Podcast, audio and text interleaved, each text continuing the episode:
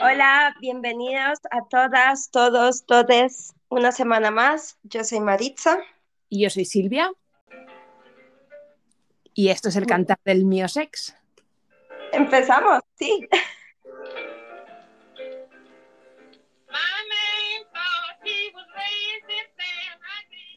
Bueno, Maritza, te cedo los honores de presentar a la invitada de esta semana. Sí, estamos súper contentas de tener a esta pedazo invitada, nuestra compañera del máster, Sonia, es psicóloga, una pedazo psicóloga que actualmente trabaja con eh, menores no acompañados. Estudió un máster en intervención psicológica en ámbitos sociales eh, sus prácticas y su experiencia laboral la comenzó en Chile. Y bueno, como dijimos, ahora está cursando con nosotras este maravilloso máster que nos ha unido y nos ha hecho crear este espacio tan lindo y estamos encantadísimas de tenerla en nuestro podcast, ¿verdad, Silvia? Súper contenta. Hola, Sonia, ¿cómo estás? Hola, buenas chicas. Pues mira, estoy muy contenta, estoy un poco nerviosa pero feliz, feliz de estar formando parte de este proyecto que me parece genial, chulísimo, la verdad, súper interesante y que desde que me disteis una mínima opción de poder formar parte de ello, me lancé y aquí estoy. Bueno, nos ha faltado decir que Sonia tiene doble mérito porque está estudiando doble máster. Maritza y yo somos de sexología y género y aquí la amiga Sonia está haciendo sexología y género y terapia sexual y de pareja a la vez que trabaja. Así lo que intento, lo intento. Sí, vamos, una máquina. Así que no podíamos tener a una mejor profesional con nosotras hoy hablándonos de un tema tan maravilloso que nos trae. Sí, hoy vamos a hablar de algo que, la verdad que me ha llamado mucho la atención eh, al cursar este máster y que además lo hemos comentado mucho entre nosotras, entonces me parecía como un eh, tema clave a traer a este proyecto tan chulo que habéis, que habéis empezado. Entonces, ¿qué es este tema? Es la erótica. Antes de, de entrar, de empezar, porque es como algo que mm, es, un, es, una palabra que todas conocemos, pero no sé si es algo que tengamos muy claro. Yo creo que no, que la mayoría de personas lo tienen poco definido. Yo tengo que confesar que antes de empezar el máster tampoco lo hubiera definido bien. Mm, iba ahí como por mm, cosas cercanas, pero tampoco lo tenía muy claro. Sí, sí yo, yo, en realidad pienso también que es como, sí, claro, sé lo que es, claro, lo conozco, pero, pero tampoco hubiese eh, llegado a poder o definir o entender todo lo que implica, que yo creo que ahí está la cuestión, en todo lo que implica. Entonces, si os parece, he pensado que antes de entrar eh, concretamente como en qué es erótica y qué implica erótica, tendríamos como que rescatar esta idea que traéis eh, desde el minuto cero vosotras, que es qué es la sexualidad. Para, ello he traído aquí la mm, definición que utiliza la Organización Mundial de la Salud, porque me parece que, mm, plasma muy claro como, o sea, lo grande de esta definición en cuanto a todo lo que abarca sexualidad. Es algo que eh, vosotras mismos lo estáis mostrando con la de capítulos que vais a poder hacer relacionado con ello. Entonces, eh, la Organización Mundial de la Salud define sexualidad como aspecto central del ser humano a lo largo de su vida que abarca el sexo, las identidades, los papeles de género, que de esto ya habéis hablado un poquito en capítulos anteriores, el erotismo, aquí puntualización clave, el placer, la intimidad, la reproducción, la orientación sexual. Además, añade que se vive y se expresa a través de pensamientos, fantasías, deseos, creencias, actitudes, valores, conductas, prácticas, papeles y relaciones interpersonales. La sexualidad puede incluir todas estas dimensiones, no obstante, no todas ellas se viven o expresan siempre. La sexualidad está influida por la interacción de factores biológicos, psicológicos, sociales, económicos, políticos, culturales, éticos, legales, históricos, religiosos y espirituales. ¿Qué os parece? Casi nada, casi nada. Entonces, de algo que ya habéis empezado a hablar vosotras es de esto que, he nombrado al final, es de las tres grandes dimensiones que forman parte de la sexualidad, ¿no? Que sería la parte más biológica, la parte más social y la psicológica. Y cómo estas tres se interrelacionan entre ellas mi aporte profesional de esto es que hemos quedado que el día que nos conozcamos todas las del máster, vamos a, llevar la cuenta y cada vez que salga la palabra biopsicosocial, chupito. Chupito. Chupito. Vamos a terminar todas hasta arriba. Acaba aquí mi, momento profesional de la charla. La verdad es que, creo que es, que es algo como que nos vamos a llevar em, grabadísimo en la piel en concreto, ¿de qué dimensión vamos a hablar más en esta tertulia? Se trata como de ubicar la erótica en concreto en una dimensión y luego veremos cómo la interrelación que tenga con las demás. Pero en la dimensión erótica, o sea, en la dimensión social, podemos hablar de erótica como los códigos y significados que, la sociedad, que nosotros, que las personas asociamos a los elementos de la sexualidad. Es decir, la erótica sería aquello que dice qué consideramos atractivo, qué comportamiento definimos como sexual, como eh, la palabra lo dice como erótico, ¿no? Y em, qué es lo que imprime como ese cariz sexual a un hecho concreto. ¿Se podría una pregunta utilizada así como que qué es lo que te da morbo? Muy bien, sí, podría ir por ahí. Después vamos a hablar de, como una definición más amplia también de lo que es la erótica, pero sí, eso sería como que me da mi morbo, que me atrae sexualmente, que considero eh, sexual o atractivo. Yo creo que viene muy bien aquí eh, un ejemplo que hemos trabajado también en el máster que a mí me pareció súper curioso, que en esto que decía Sonia de los códigos culturales, de cómo interpretamos eh, la vida en función de la cultura en la que hayamos crecido, hay una autora que se llama Helen Colton que escribió un libro que se llama The Gift of Touch, luego lo pondremos en referencias como siempre, que habla de, las, de los códigos culturales. Y tiene un fragmento que dice que ante una situación en la que un hombre encuentra en el baño a una mujer desnuda desconocida, dependiendo de la cultura de esta mujer, se cubrirá una parte del cuerpo u otra. Y pone ejemplos que son súper curiosos, os voy a leer algunos. Dice, una mujer maometana se cubriría el rostro, una mujer laosiana se cubriría el pecho, una mujer china antes de la revolución escondería sus pies. Una mujer de Sumatra ocultaría sus rodillas. Una mujer de Samoa cubriría su ombligo y una mujer occidental, que creo que es donde nos podríamos nosotras clasificar aquí, se cubriría con una mano el pecho y con otra mano la zona genital. Qué curioso, ¿verdad? A mí me explotó un poco la cabeza, sí. Incluso Silvia, hablabas esto de, no, si nos creemos muy, ¿no? Como, no, si yo soy muy libre en lo que me gusta y en lo que no. Y, sí, sí. Eh, Totalmente. Yo me di cuenta al estudiar todos estos temas de que yo siempre me había considerado una persona como muy, entre comillas, libre pensadora. En plan, no, no, yo a mí me gusta lo que me gusta, me da igual lo que me digan los demás. Pero en realidad seguimos todos el caminito que nos han puesto y te puedes, puede ser un poco más atípica o menos normativa en algunas cosas, pero, pero de forma global, nada, estamos ya estructuradísimos. Así que os había traído también por aquí eh, un estudio que encontré que se llama, si lo queréis buscar, me parece súper interesante, es el informe Durex, Durex de la marca de preservativos, pues hace un informe, creo que lo hace anual, que se puede encontrar en internet, que se llama Estudios sobre las actitudes y los hábitos sexuales. Es a nivel mundial y habla de los, bueno, de las actitudes, como, como propiamente dice, ¿no?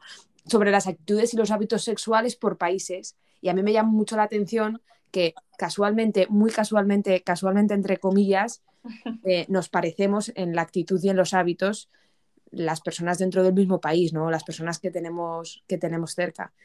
Claro, eso sí iba a decir, que en realidad estamos hablando en cómo, o sea, la, manera en que influye es eso, en que desde pequeñitos, pues tanto esas películas de adultos que sabemos que no tenemos que ver, pero que oímos, intuimos, vemos de refilón, como qué es una chica o un chico al que la gente mira, como vamos aprendiendo aquello que se considera como atractivo. Nos van enseñando desde mis amigos, mi familia, la gente cercana, hasta lo eh, que se mm, echa por la televisión, ¿no? Me da igual en una serie, que en una película, que los anuncios, pero aún así es verdad que sí que hay una variabilidad individual, es verdad que hay una parte eh, más subjetiva, es decir, entramos en lo que sería la dimensión psicológica. ¿Por qué? Porque esos aprendizajes eh, no llegan directamente, llegan a través de mm, mi cerebro y la interpretación que haga yo de esos, de esos aprendizajes. Es decir, a partir de mis vivencias o de características personales, interpreto eso que me están contando. Entonces, es verdad que también existe una vivencia erótica particular. Qué interesante ver cómo se encaja, se enlaza una dimensión con la otra y que no, no podemos separar una de la otra. Eh, siempre ahí está todo como unido, ¿cierto? Claro, hay como hay una interrelación entre esas tres, tres grandes dimensiones o grandes bloques que habíamos separado eh, en la sexualidad. Lo que sabemos como característica vital de la sexualidad humana es como el simbolismo. Al final, es, hay que tener en cuenta que, que somos seres sexuales, sí o sí. Pero bueno, que no implica eso que todo comportamiento, pensamiento, sentimiento vaya a ser sexual o que aunque sea sexual, entre comillas, por ser eh, seres sexuales, tenga ese matiz de erótica, ¿no? Sino que esa erótica dependerá, como hemos dicho, de la cultura y en parte de la interpretación que hagamos. Totalmente. Sí, a mí me pasó una vez que, bueno, esto es, esto es anecdótico, pero me pasó una vez que eh, cuando me vine aquí a vivir a Reino Unido me encontré con un compañero del trabajo que es de Filipinas y yo me lo encontré por la calle y como buena española que soy le fui a dar dos besos, que a mí es como me habían enseñado siempre a saludar. Y recuerdo la cara del pobre hombre que se quedó, pero paralizado, se me quedó mirando y me dijo, bueno, eh, adiós, que ya nos vemos. Y yo me fui a mi casa en plan, joder, pues, ¿qué habré hecho, no? Y luego me dijeron, ¿pero cómo le das dos besos a una persona de Filipinas? Bueno, pues, pues códigos culturales. Bueno, estos códigos culturales que actualmente se están, se va a generalizar mundialmente con el tema del COVID, que ya ni beso, ni mano, ni nada de nada. Joder, que sí, ahora nos va a parecer cualquier cosa intrusiva, ¿eh? Va a ser como, no, no, distancia. Pues ese sería un ejemplo, por ejemplo, lo, que dices, eh, los códigos culturales a la hora del saludo. O, por ejemplo, otro caso que me parece a mí como muy curioso, muy irrelevante a tener en cuenta, las mujeres que amamantan, eh, no, no todas y no en todos los casos, pero hay muchas que pueden sentir placer, placer porque eh, la sensación fisiológica, esto Irati lo explicaría muy bien, que le he escuchado en el podcast anterior, yo, pero por, por tema hormonal, más el vínculo con, con la criatura recién nacida, con el bebé, eh, hay una sensación fisiológica cercana o, sin cercana al orgasmo. Eh, entonces, la mujer puede sentir placer y en general suele ir muy unido a sentimientos de culpa, de vergüenza. No tendría por qué, porque es verdad que la sensación fisiológica es de placer y además que lo puedes disfrutar. Eso no quiere decir que sea erótico o que le vaya, lo vayamos a, catalogar como sexual. ¿Por qué? Porque el componente social, el contexto, el tipo de relación y el componente emocional, lo que yo siento por mi hijo, eh, es diferente. Totalmente. Ojalá, ¿no? Todas las mujeres amamantando con placer. Ojalá. Bueno, Sonia, ¿te parece si ahora ya, después de, de ver un poco en general las esferas biopsicosociales, nos centramos ya un poco más en erotismo puro y duro, nos traes una definición y seguimos hablando de erotismo. Eso es, me parece perfecto. Ya ha habido buena parte introductoria, ¿verdad? Pues bueno, erotismo. ¿De dónde viene la palabra? Pues así, muy breve, de eros, de el dios de la atracción sexual. Sensual iba a decir que también, pero de la atracción sexual.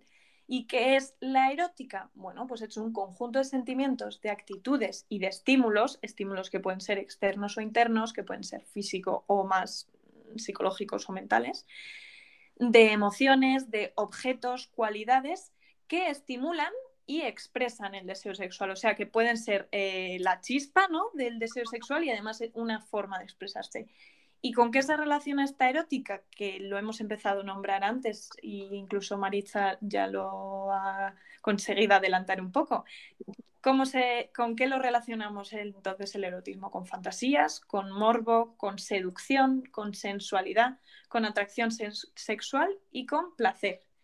En sí, la erótica la podríamos eh, considerar una forma de encuentro intra es decir, conmigo misma o mismo, e interpersonal fundamental. ¿Qué os parece esto? A mí me parece fantástico. Y a mí, porque la mayoría de gente ah, da por hecho de que el placer tiene que venir en pareja o al menos con otra persona, así que me encanta esto, lo del intra que viene ahí.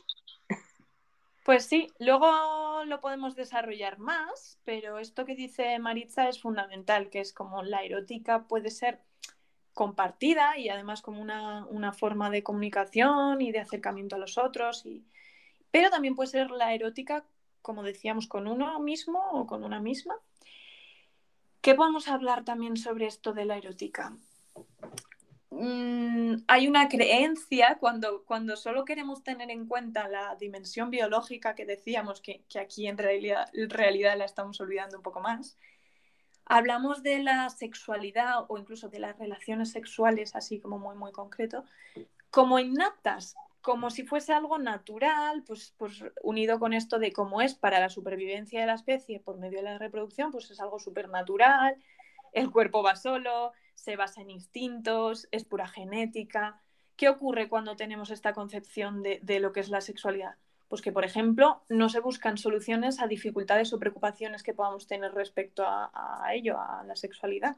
Eh, bueno, chicas, no sé si a ustedes también les pasa, pero a mí, desde que yo empecé el máster y la gente pues que me pregunta, eh, les digo, pues mira, estoy estudiando esto y empiezan a, a preguntarme de, cosas, de problemas, y entonces me dado cuenta como que, wow, casi todo el mundo tiene problemas eh, de, sobre su sexualidad, sobre un acto sexual, y, lo curioso es que todo todo mundo piensa que sabe de sexualidad, pero con esto me he dado cuenta de que, de que no sabemos nada y que veo súper necesaria la figura del sexólogo o la sexóloga para, para que saquemos a la gente de este concepto de que es algo innato y que no se puede ir a preguntar a un profesional o algo eh, o, acudir porque tienes algún problema o quieres mejorar tu vida sexual, simplemente no es que sea mala, simplemente se quiere mejorar, pero no lo hacen por lo mismo del innatismo, de, bueno, como, ¿qué voy yo a preguntar eso? ¿Se va a cuestionar mi, mi virilidad o, mi, o mis prácticas sexuales como si yo fuera tonto. Entonces creo que es bastante curioso. Y yo creo que además nos hace estar un poco cuadriculados, metidos dentro de una caja de, de, a ti que te gusta o a ti que te hace estar a gusto y no, bueno, lo normal, lo de siempre. Yo creo que tú pasas una encuesta a gente por la calle y le dices, escribe cuatro cosas que te gusta hacer que te producen placer y la gente no lo sabe, no, no, no lo sabe... Mm, no te lo sabe expresar porque es algo que nos viene como ya tan estructurado de antes o de fuera que no nos permite tener como un desarrollo erótico propio, una, una creatividad erótica propia, ¿no? Me parece a mí. Claro, es que incluso eh, podríamos como basar nuestra concepción de la erótica o nuestra relación con la erótica en base a la ciencia o en base a la espiritual, espiritualidad, una persona que sea espiritual, por ejemplo, o, como decíamos, a, que busque mi crecimiento personal y dentro del mismo, pues, crecimiento erótico. En vez de eso, ¿en qué se ha basado en general? Pues en la religión, en concreto la que nos corresponde a nosotras, la judeocristiana, ¿no? Como más relacionado con el castigo al placer. Eh, más castigada aún la figura de la mujer y con el único fin de la reproducción. Entonces, ¿qué creatividad, ni qué búsqueda, ni qué desarrollo íbamos a, a buscar, ¿no? Con respecto a la erótica. Claro, sí, tenemos ya la vergüenza y el castigo ahí arropándonos. Y sobre uno de los aspectos que destacábamos, bueno, hemos hablado del morbo, que, ya habíamos dicho, ¿no? Como en relación a qué nos atrae y qué no. Y otro de los aspectos que nombrábamos en esta mm, eh, definición del erotismo era la seducción. ¿Qué, os parece, en qué se ha convertido la seducción en, nuestra sociedad? ¿Vosotras qué, os viene a la mente hablando de seducción? Bueno, a mí me da mucho la sensación de que ya cada vez, bueno, ahora vale con el COVID las cosas han cambiado, pero que en general seguimos todos el mismo guion y cada vez es menos personal y más por redes sociales. Ya quedas y se pierde como la mitad de la magia de todo lo anterior, ¿no? Claro, y también relacionado con el tema, yo lo relaciono mucho con el tema de, la competición. Es como que nosotros tenemos las mujeres que estar eh, esperando a que el macho venga a seducirnos y se cree como que esta competición de, bueno, conseguí mi trofeo, lo tengo a mi lado o no. Y en parte es porque en ese punto en el que Silvia habla de, al final todo por muy guiado, como si hubiese guías, ¿no? O tips, consejos que, nos van marcando súper cerrado el cómo, el cuándo, el dónde, cuánto y el orden en el que hacer las cosas, por ejemplo, en cómo seducir, ¿no? Se cierran encima en base a estereotipos de género o incluso de orientación. Podríamos estar hablando de, homosexuales y, y, tienen que ligar de esta manera también, ¿no? Entonces, crea más eh, esa competitividad de la que hablas, eh, Maritza, incluso ese eh, rol de poder, ¿no? De quién tiene que seducir, quién tiene que dejarse seducir, entre comillas, quién tiene que tener un rol más activo o pasivo. El yo tengo que insistir mucho y tú tienes que resistirte para que en realidad consigamos el uno al otro seducirnos. Y la otra parte que, que destacabas de la conquista, la meta, el resultado que es que es conseguir, ¿no? A la otra persona, como si fuese un objeto o un el premio, que lo que hace es perder todo lo erótico de la seducción. Es decir, en la seducción podría, porque en este caso no está siendo, si, si se da así, pero bueno, es como una eh, parte de la erótica, o sea, sé, una fuente de placer en sí mismo. Yo puedo disfrutar mucho de un, de un contacto, de una relación, de una interacción de, seducción, fuera de lo que vaya a pasar después o no. Puedo disfrutarlo, puede ser una eh, práctica erótica en sí misma, con placer asociado. Claro, y muchas veces cuando estamos como en modo ligar, eh, se, quita la naturalidad, pierdes como a lo mejor el placer del proceso de, de conocer a alguien y estás en modo como automático de ligar y... Incluso lo que hablabas tú, Silvia, de, lo que ocurre con las redes sociales. Ah, no, estoy en contra de las aplicaciones para ligar para nada, pero sí que creo que te saltas un montón de pasos, ¿no? Y que te, te, pierdes de disfrutar de todo el camino para solo llegar a la meta. A mí me parece que se pierde un poco. La magia, la magia, sí hay más riesgo de caer en lo que decíamos, ¿no? En, exagerar el estereotipo de género, en el que solo tenga valor el tener un resultado favorable de éxito si, si has llegado a la conquista o llegas a...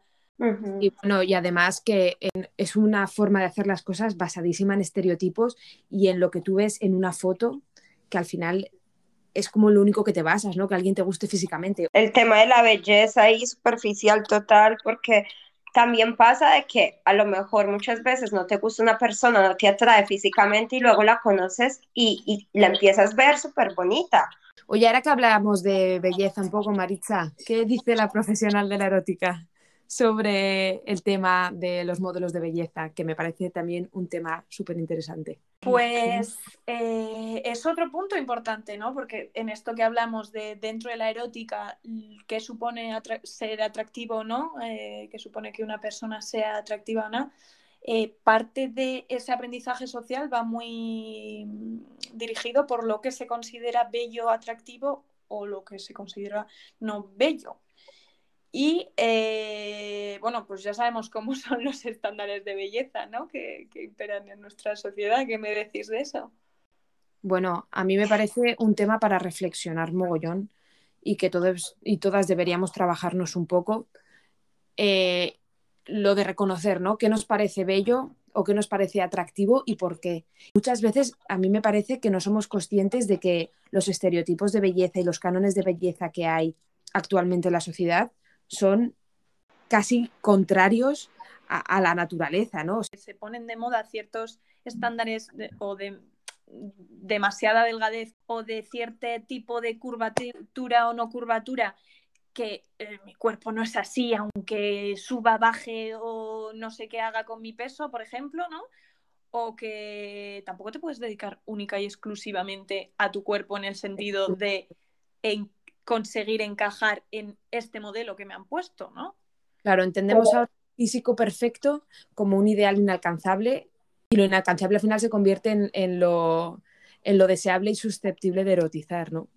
Me gusta, de hecho, con lo que estabas diciendo, Silvia, eh, quiero contar una pequeña, bueno, anécdota, no historia, por ejemplo, en Colombia, a la, a la gente que, que va, se va con feas, pongámoslo entre comillas, que a lo mejor personas que no encajan en este ideal, se les llama gurreros porque es como que esta persona es una burrera, o sea, le, se, sale con chicas o chicos feos. Gracioso me parece, me ha, explotado la cabeza, ¿eh? porque no es un término para el feo, sino para el que se va con feos o con feas. Exacto. gracioso, es como, es como mm, reconocerlo como una parafilia, ¿no? ¡Hala! ¿Te gustan los feos? Total, Te gustan los eres un burrero. o yo soy una burrera. Cuando además eh, la belleza volvería a pasar esto que decimos. Mm, podría haber una parte biológica de lo que nos parece bello o no, que es verdad que en general coincidimos con, sí, vale, ese chico no me encanta, pero puedo decirte que es guapo y lo podemos decir todos, ¿no? Que suele tener que ver con temas de simetría, de rasgos eh, marcados pero no demasiado, pero no demasiado poco, como de equilibrio, ¿no? Sí, Pero luego hay una parte enorme de lo que significa eh, los aprendizajes sociales que estamos hablando y luego otra parte de, cómo lo vive cada uno o incluso de las experiencias que ha tenido, ¿no? Si a mí una persona me recuerda a otra con la que tengo una relación buenísima, pues igual lo veo más atractivo o atractiva que tú. Sí, bueno, y además eh, no hay que olvidar que esto va un poco también relacionado con el amor propio que cada uno tenga y hay personas que son muy prototípicas y tienen lo que socialmente se diría un buen cuerpo, son socialmente atractivas y no son capaces de erotizar su propio cuerpo ni de quererse a sí mismas. Y sin embargo, hay personas que tienen un cuerpo absolutamente no normativo que arrasan, que dicen, bueno, aquí he llegado yo, que se quite todo lo demás, que esto es súper importante también. Rescatando el tema de la erótica junto con la belleza, como por regla general, eh, consideramos erótico lo que se acerca más a los estándares de belleza sociales y además estándares de belleza sociales por género, mm, separando entre hombres y mujeres lo que se espera de cada uno o cada una. Y hay una mayor autoerotización, es decir, eh, consideración de yo como erótica, por una validación social, si es que me acerco a este estándar, a este estándar que por una experiencia placentera, que esto me parece mm, precioso una manera de, quererse más, de aceptarse, de conocerse, me parece mm, preciosa por medio de la erótica y el placer. Y diréis, ¿cómo? Pues eh, yo puedo mirarme eh, frente al espejo y veré cosas que me gusten más y otras que me gusten menos.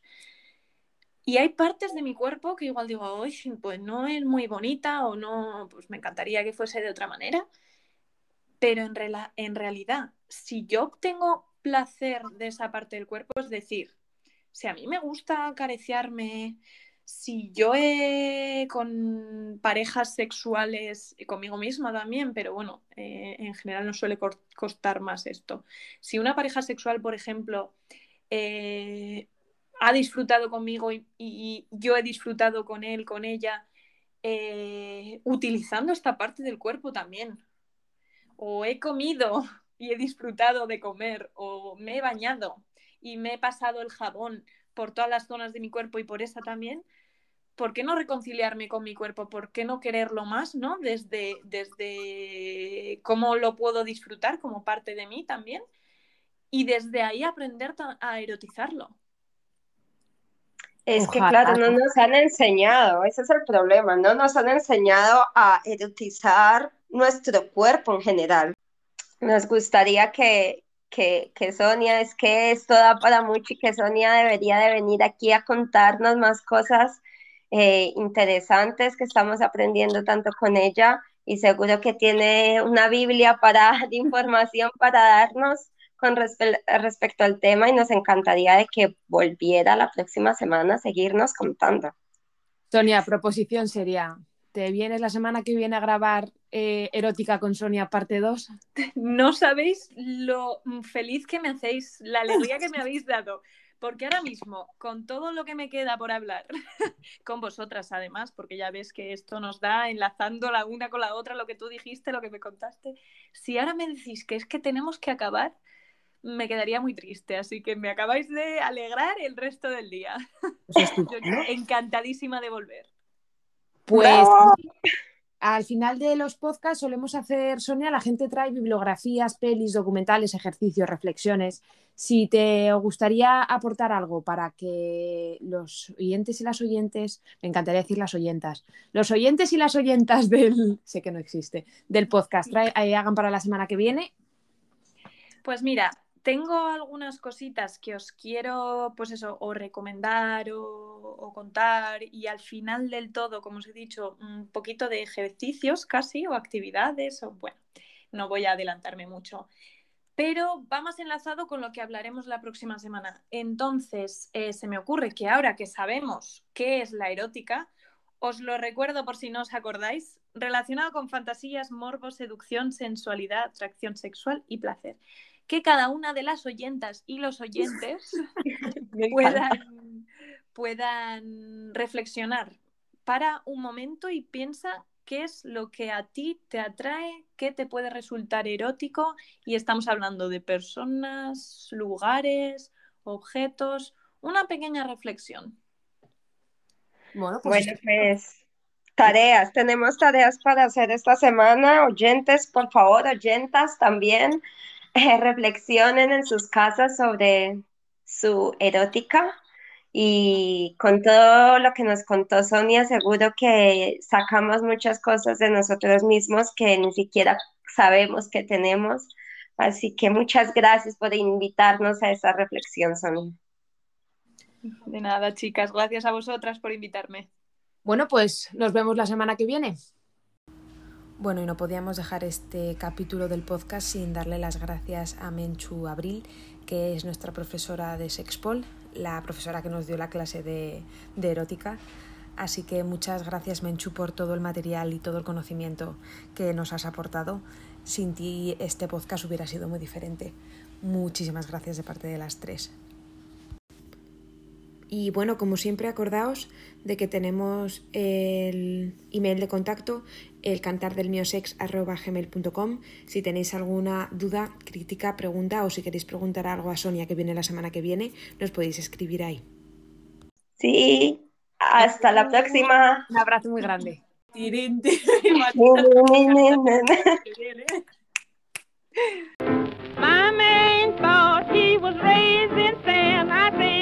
give it to me.